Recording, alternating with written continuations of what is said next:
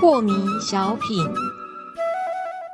张讲师您好，有一位听众朋友，他想请教讲师，他说啊，说修行可以超玄拔祖，但既然都不在人世间了，要怎么超拔呢？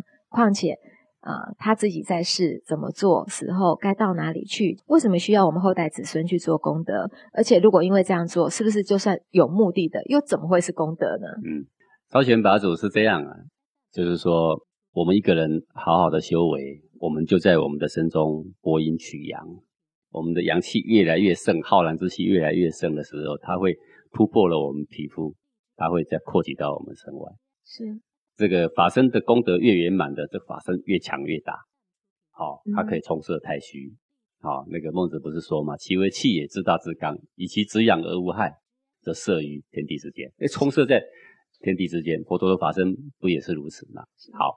那我们的气跟祖先的气是一脉相承，它其实是就像一条线牵着，好像中间有一条疏通管道是牵着的。这就是为什么祖先的祖坟呢，对于后世的子孙的气运是有所影响的原因，也就在这。啊，那么他也许投胎了，但是他的过去上一辈子的祖坟，也许他的地理还没坏，气还正旺着。是这个气顶对他下一辈子投胎依然有影响，对他的上一辈子子孙依然还是有影响。哦，所以当我在修炼的时候，我正在播音取阳的时候，我的气越来越干净的时候，嗯，那一条通往祖先的脉络虽然是细微，可是呢，它也等同于慢慢的把祖先累积的那些浊音，透过我这个有福德的子孙，慢慢把它给代谢掉。嗯，那也就是说，对他的法身的清净度有帮助，也就是说，对他的智慧的开明有帮助。